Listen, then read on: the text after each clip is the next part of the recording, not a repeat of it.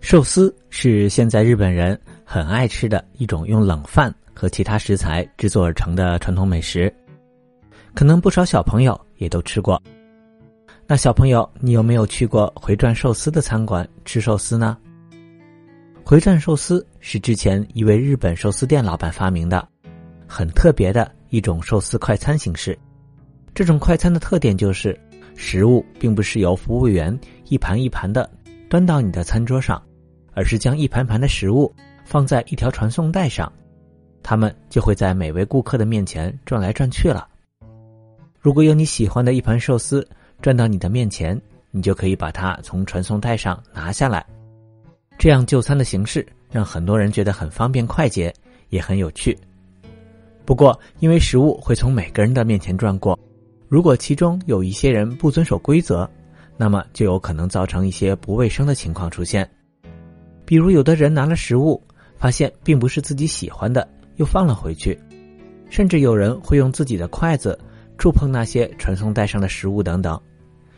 这些行为不但不卫生，还会让其他顾客厌恶，担心寿司店的卫生情况，不想再去吃回转寿司了。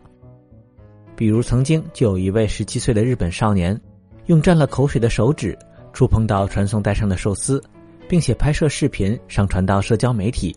这引发了轩然大波，被媒体称为“寿司恐怖主义”。那这怎么办呢？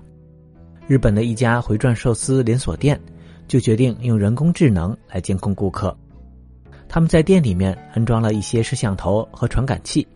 来捕捉每位顾客拿餐时候的动作，然后通过人工智能来实时的分析。如果有顾客拿了食物，又把它放回到传送带上，系统就会将信息发送到控制中心，向工作人员发出警报。这时候，工作人员就会立刻通知这家店里的店员进行处理，立刻将不卫生的托盘拿走，避免被其他顾客接触，并且确认到底发生了什么。如果情况比较严重，餐厅还有可能报警处理，对违规者进行警告或者处罚。寿司店希望通过这样的方式来保证食物和环境的清洁和卫生，让那些来店里就餐的顾客都可以放心的食用。